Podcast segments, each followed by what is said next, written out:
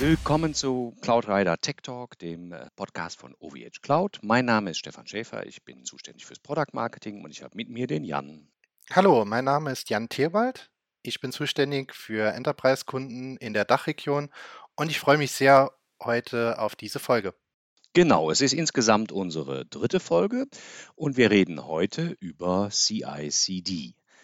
Ich als Marketier verstelle mir darunter Corporate Design vor, aber das ist nicht so. Wir reden heute über CI/CD in einer ganz anderen Logik und äh, Jan sagt uns mal, was das jetzt eigentlich ist.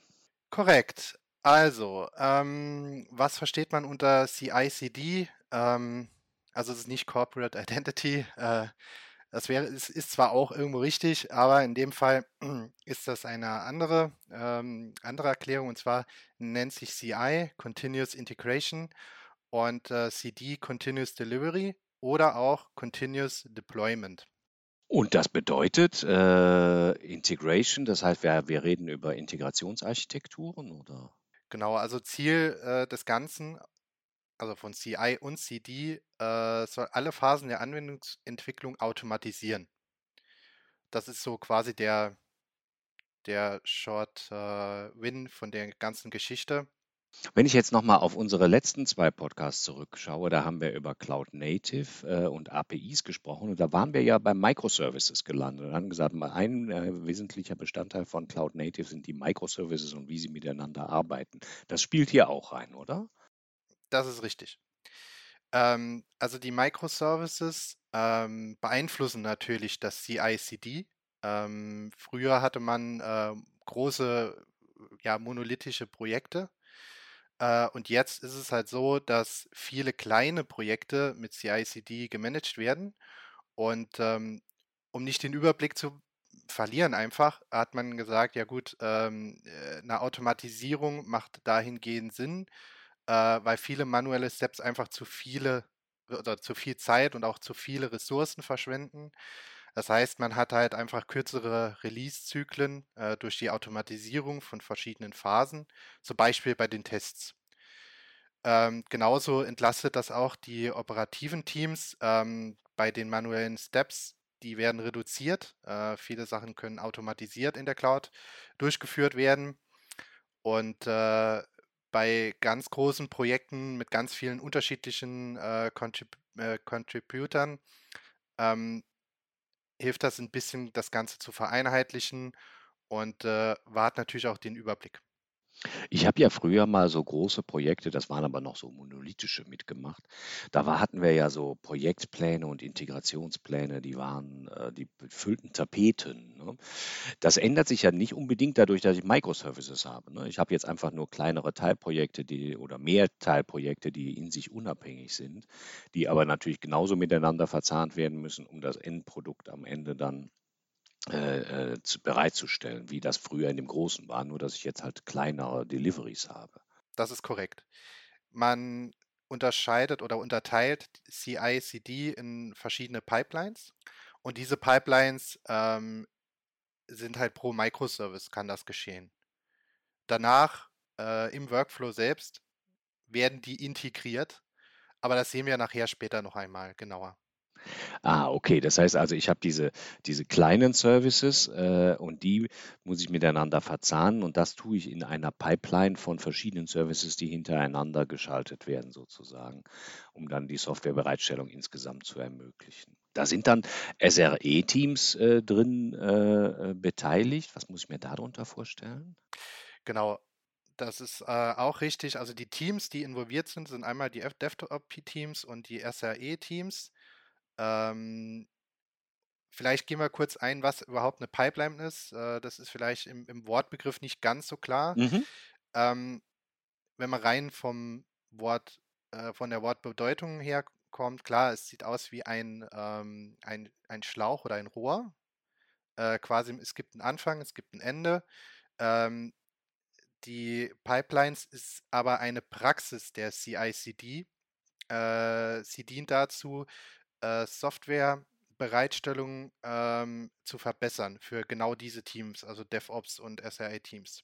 Also in dieser Pipeline sind es halt verschiedene Phasen, ähm, die halt die unterschiedlichen äh, Gruppen, die in unterschiedliche Gruppen eingeteilt sind.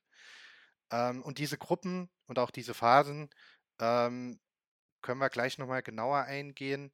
Ähm, weil es ist ein sehr komplexes Thema und vielleicht, äh, ja, schauen wir da gleich nochmal genauer hin. Okay, dann äh, schauen wir da gleich noch hin. Ähm, wenn ich diese Phasen mir der Reihe nach anschaue, dann äh, sind die ja äh, für die ähm, Microservices unterschiedlich. Also die sind nicht gleich getaktet, logischerweise. Das macht ja gerade den Sinn und die Agilität aus der, der Microservices, dass ich da unterschiedlich arbeiten kann. Ähm, in der CI-Phase ähm, habe ich eigentlich, das ist ja Continuous Integration. Das bedeutet das, dass ich äh, meine Software kontinuierlich immer wieder integriere in ein Gesamtgebilde ähm, oder wie muss ich mir da den Continuous-Anteil darin vorstellen? Ja, das ist eine super Frage. Ähm, wie schon halt jetzt eben kurz angedeutet, äh, die Pipeline, also wenn man sich eine Pipeline oder einfach ein, ein, äh, ein Rohr von Anfang bis Ende anschaut, ist relativ straightforward. Ähm, wie du schon richtig gesagt hast, die werden eingeteilt in diese Gruppen. Äh, die erste Gruppe ist CI, also Continuous Integration. In dieser Gruppe äh, wird zusammengefasst einmal die Bildphase, einmal die Tests und auch der Merge. Also alle Änderungen werden äh, in dieser Phase zusammen, nach erfolgreichem Test, äh, zusammengeführt und in eine, man nennt es auch einen Trunk, zu, äh, hingepusht und dort äh, liegen dann alle Änderungen von allen ähm, Entwicklern und allen Streams. Für diesen Microservice. Äh, es können dort liegen dann verschiedene Microservices. Also der Trunk ist quasi ein großes Sammelbecken an verschiedenen äh, Einzelteilen der Software. Äh, oder in dem Fall halt können das die Microservices sein. Ähm, es können natürlich auch äh, Codeabschnitte sein von einer großen Applikation, die nicht eingeteilt ist in Microservices. Natürlich sind wir hier im Cloud-Umfeld, daher sind es dann die Microservices, aber CI/CD gab es nicht nur im oder gibt es nicht nur im Cloud-Umfeld, ähm, sondern auch für andere Software. Die zweite Phase ähm, oder die zweite Gruppe ist, fängt dann an mit dem Continuous Delivery. Ähm, hier wird tatsächlich äh, die Anwendung oder der Microservice ins äh, Rep Repository ähm, hingepusht oder wird dort äh, äh, ausgeliefert. Und dann kommt quasi die Erweiterung von Continuous Delivery, nämlich die Continuous Deployment. Dann wird es tatsächlich auch ausgeliefert in das Produktivsystem. Also der Microservice wird dann ins Produktivsystem eingepflegt. Das ist quasi die Arbeit, die in der Regel ähm, die operativen Teams durchführen. Aber das wird vielleicht auch gleich nochmal ein bisschen klarer, wenn wir nochmal CI und CD äh, genauer betrachten.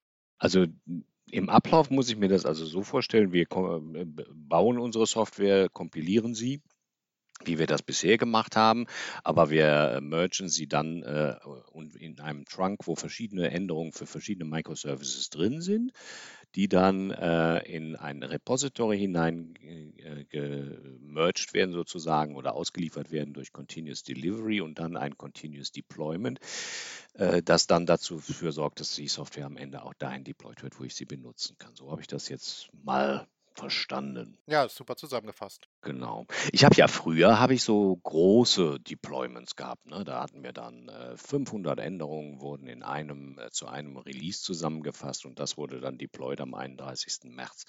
Das ist dann jetzt hier gerade nicht mehr so, ne? weil ich jetzt Continuous habe, kann ich also auch kleine Services sukzessive deployen und immer mehr kleine Änderungen äh, viel agiler dann tatsächlich für Kunde auch umsetzen. Genau. Äh, das hilft auch einfach der ähm, dem Endkunden eine bessere und äh, sicherere Umgebung zu nutzen. Ähm, wie du schon so eben so schön gesagt hast, dann gab es dann einen Release-Tag. Äh, dort haben alle die Finger gekreuzt, dass alles gut funktioniert. Alle Teams äh, standen Gewehr bei Fuß damit auch wirklich alles reibungslos probiert, äh, funktioniert und äh, dass nicht noch irgendwas rumprobiert werden muss. Dieser Prozess und äh, vor allem alles ähm, in diesem neuen Cloud-Native-Kontext zu sehen, hilft einfach dem äh, entwickelnden Unternehmen und auch dem Endkunden in dem Fall einfach alles etwas stabiler zu machen. Ähm, man muss nicht ewig auf Bugfixes warten, man muss nicht ewig auf Features warten. Die, es wird ein höherer Fokus auf Qualitätsmanagement gelegt. Und natürlich ist es auch nicht mehr so ganz so zeitaufwendig. Äh, die Code-Reviews gibt es mit Sicherheit immer noch, aber in einem kleinen Maßen oder im, in einem Maßen äh, oder in einer Stelle des Ganzen, wo das Gesamtbild auch ähm, betrachtet wird.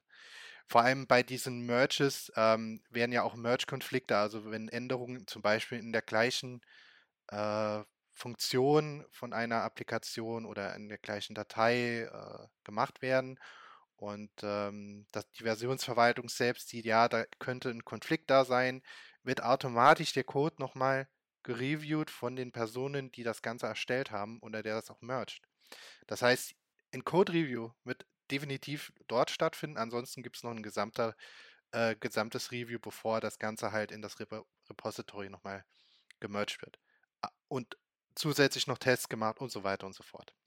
Ja, und ich reduziere natürlich auch das Risiko meines Deployments, ne? weil als ich, wenn ich immer alles am 31. März fertig habe und dann war ein Microservice äh, im Gesamtpaket nicht okay, dann hat er eigentlich alles aufgehalten damals. Und das ist hier ja dann nicht mehr so, weil ich ja ähm, in kleineren Services denke. Lass uns nochmal zurückkommen auf äh, Continuous Integration und lass uns nochmal genauer anschauen, was das eigentlich bedeutet. Genau, also Continuous äh, Integration ähm, ist die Entwicklung und die Testphase der Applikation. Wie eben zu Beginn schon mal gesagt, hier ist quasi der, das Entwicklerteam derjenige, der die Feder in der Hand hat, das Ganze steuert. Äh, nach der Entwicklung geht es zum Bild und nach dem Bild geht es automatisch in die Testphase. Hier werden halt verschiedene Tests durchgeführt. Ähm, einmal Unit-Tests, Integrationstests, End-to-End-Tests und ähm, danach können die unterschiedlichen Entwicklern ihre Änderungen äh, nach erfolgreichen Tests zu einer gemeinsamen Branch oder zu diesem Trunk hin pushen. Dort liegen dann alle Änderungen in den Microservices drin dort können müssen, also wenn Merge-Konflikte aufgetreten sind, werden die nochmal bearbeitet von den jeweiligen Entwicklern, wie schon beschrieben. Und dann kann man weiter fortfahren. Das heißt also, äh, unterschiedliche Entwickler pushen ihre Änderungen dann in diesen Test hinein und dann haben wir dann äh, den Trunk. Und wie geht es dann weiter ähm, nach dem Test? Dann äh, habe ich quasi meine Continuous äh, Integration erledigt äh, und wandere fort zur ähm, Deployment oder Delivery. Man muss noch mal kurz auf den äh, Trunk dann schauen und wenn halt Merge-Konflikte aufgetreten sind, wurden die noch mal manuell behoben, um sicherzustellen, dass halt das Deployment beziehungsweise erstmal die Delivery funktioniert, werden hier noch mal Automatisierungsprüfungen äh, in der Regel sind das auch nochmal Integrationstests von den einzelnen Microservices durchgeführt. Danach kann das Ganze in die nächste Phase übergehen, also in die äh, oder in die nächste Gruppe, in das Continuous Delivery. Mhm. Dort wird dann quasi ja, die ganzen Änderungen in das ähm, Repository eingepflegt.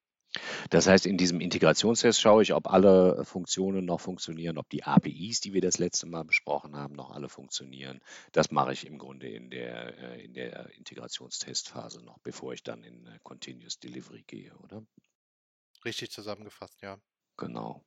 Wenn da Konflikte auftreten, dann muss ich die natürlich nochmal beheben. Aber wenn ich alles gelöst habe, dann starte ich mit äh, Delivery und Deployment ebenfalls kontinuierlich. Was ist, nochmal genau der Unterschied? Hilf mir nochmal. Natürlich, gerne. Ähm, wenn man sich die zwei Begriffe anschaut, ähm, sind sie artverwandt. Wenn man jetzt, also vom, vom, von der Vorgehensweise kommt immer zuerst Delivery und dann kommt Deployment. Man spricht auch da, davon, dass ähm, äh, Deployment äh, als eine Erweiterung von äh, Continuous Delivery gesehen wird. Äh, denn die Delivery äh, gibt automatisch die Builds äh, an das Code-Repository, also an das Repository dort, wo alle äh, Microservices ähm, aufgelistet sind. Hier, das wird in der Regel halt von äh, einem Git-Server äh, oder von einem Container-Repository äh, gemanagt. Und dann wird bei dem Deployment, also bei der Deployment-Phase an sich, wird die komplette Applikation mit allen Microservices automatisch an, der, an die Produkt äh, an, oder an das Produktsystem übertragen. Also um nochmal kurz das zusammenzufassen, Delivery, automatische Builds an das Code Repository, Deployment, die komplette Applikation automatisch an das Produk Produktivsystem. Okay. Das sind die, äh, die Unterschiede, ja. Automatisch in die Produktivphase sozusagen dann übergeben. Verstehe. Gut. Wir hatten ja APIs besprochen und wir haben jetzt äh, besprochen, was ich eigentlich bei äh, Continuous Integration und Delivery dann machen muss. Und wenn ich es dann deployed habe, ist es ja quasi fertig und dann beginnt alles wieder von vorne, weil ich ja im agilen Mode unterwegs bin. Ich kann dafür sicher ein paar Tools benutzen, oder? Also das muss ich ja nicht alles äh, manuell machen, diese ganze interne Abstimmung zwischen den ganzen Services und den Tests und die Integration. Wir hatten ja eben schon vorhin gesagt, dass der, dadurch, dass ich jetzt so viele Services habe, so viele Microservices, dass die Insgesamtabstimmung natürlich durchaus ein bisschen komplexer wird an der Stelle. Ne?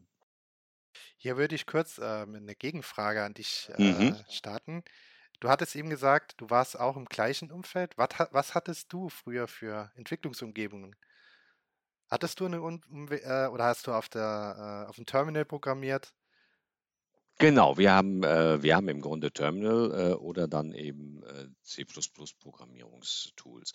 Aber äh, wir war, das ist lange her, dass ich das getan habe und da war äh, die, die Abstimmung und die, die Terminplanung fand dann in Excel statt. Also das war sehr basistechnisch noch und da waren wir damals unterwegs. Spricht ein bisschen über mein Alter was aus, aber da wollen wir nicht drüber spekulieren an dieser Stelle. Alles gut. Äh, warum, ich die Frage, warum ich die Frage gestellt hat, habe. Prinzipiell hat sich nicht alles geändert, äh, was du von früher kennst. Es gibt immer noch eine Entwicklungsumgebung für jeden Entwickler.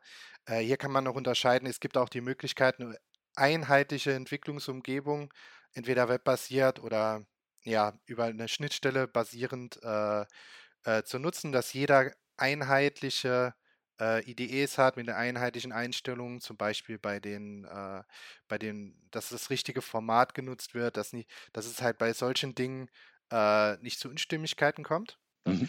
Das ist abhängig von der Sprache, die man nutzt. Äh, da möchte ich jetzt nicht viel eingehen bei den IDEs. Da gibt es einfach viel zu viele. ich äh, ich meine, früher gab es den Borderland, äh, nicht Borderlands, Borland Compiler, mit der IDE. Für ja, ja, ja, genau. Das ist da, da daran erinnere ich mich. Borland, ja. Ich, äh, also ich, ich, hatte den auch noch kennengelernt. Äh, wahrscheinlich ist auch der Name noch falsch. Äh, ist auch lang her, auch bei mir. Nicht ganz so lange wie bei dir, aber. Wir sprachen den Namen damals Bohrland. Bohrland ja, okay. Gut, also den, den, an den kann ich mich auch noch erinnern. Gibt es tausend Weiterentwicklungen dazu. Ähm, was aber von früher ähm, sich weiterentwickelt hat, ist die Versionsverwaltung. Ich weiß nicht, hattet ihr sowas? Wenn ich mal so fragen darf. Ja, basistechnisch. Basis. Wir, es war ja so, dass wir diese zentralen äh, Deliveries hatten, also einmal pro Quartal oder einmal pro Halbjahr. Ne? Und das war natürlich dann, da war die Versionsverwaltung relativ simpel. Ne? Okay. Also ein großes, großes, großes Word-Dokument. Das ist schön. Also äh, das gibt es natürlich äh, so in dem Fall nicht mehr. Da gibt es jetzt, ähm, viele benutzen intern GitHub Mhm. ähm, als äh, Oberfläche und dahinter läuft natürlich äh, die Versionsverwaltung Git.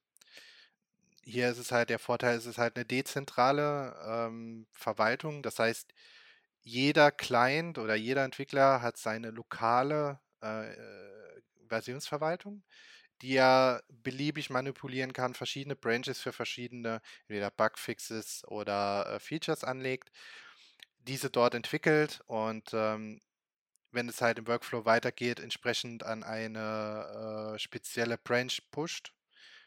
Das ist aber jetzt, wenn wir jetzt wirklich in diesen Workflow einsteigen, wird das, glaube ich, für die Zuhörer äh, etwas ähm, ab, sehr abstrakt. Äh, das sagt man besser in Bilder anstatt mit Worten.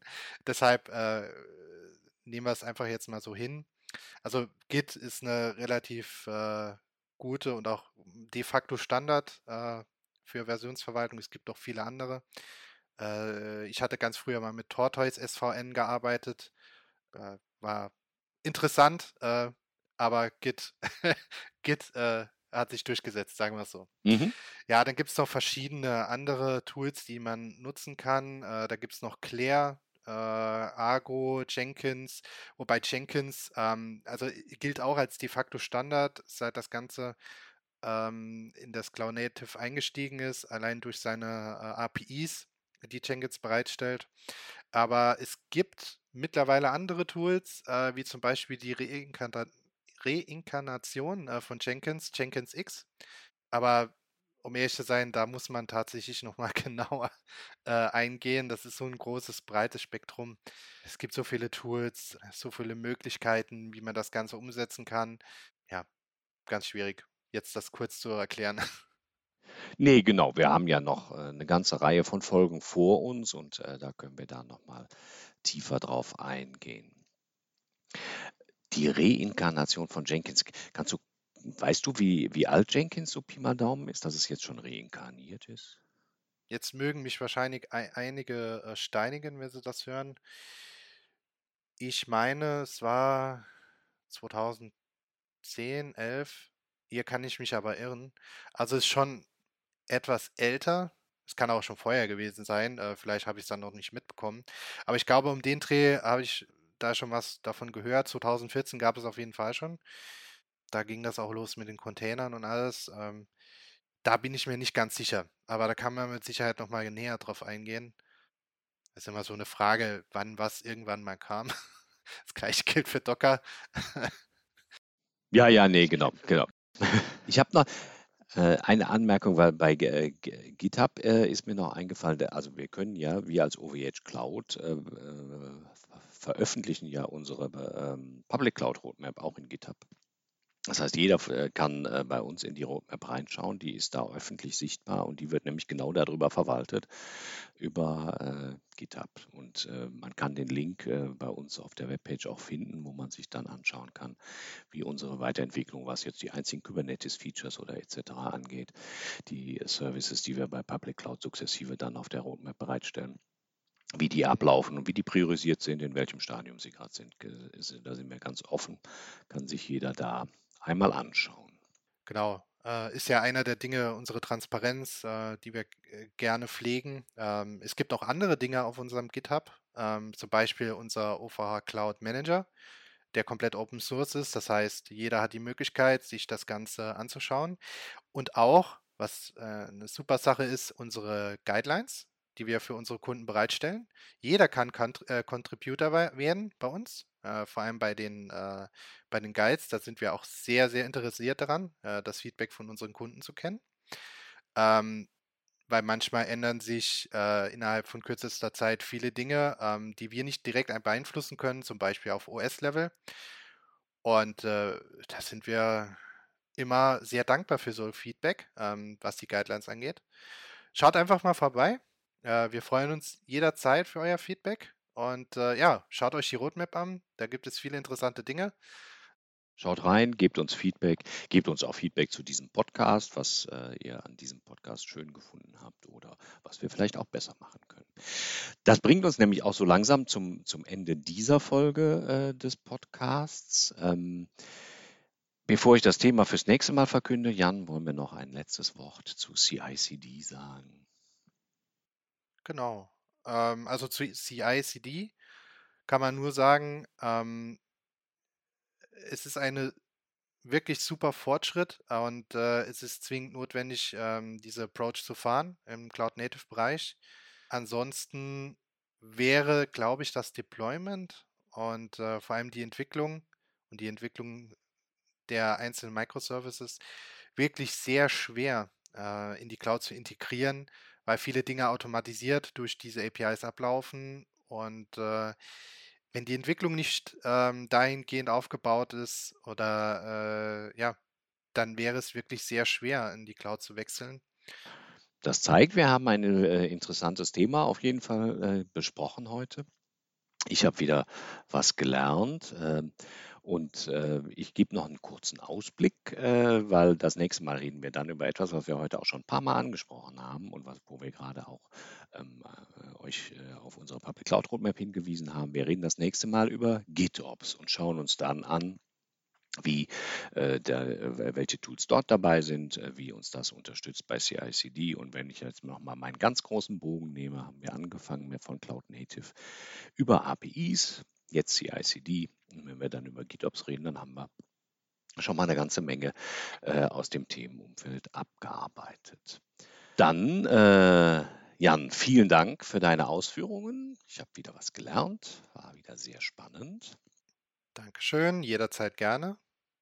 Und ich äh, schließe dann diesen äh, Podcast äh, und freue mich auf die nächste Folge, wenn es wieder heißt Cloud Rider Tech Talk von OVH Cloud. Bis dahin. Tschüss.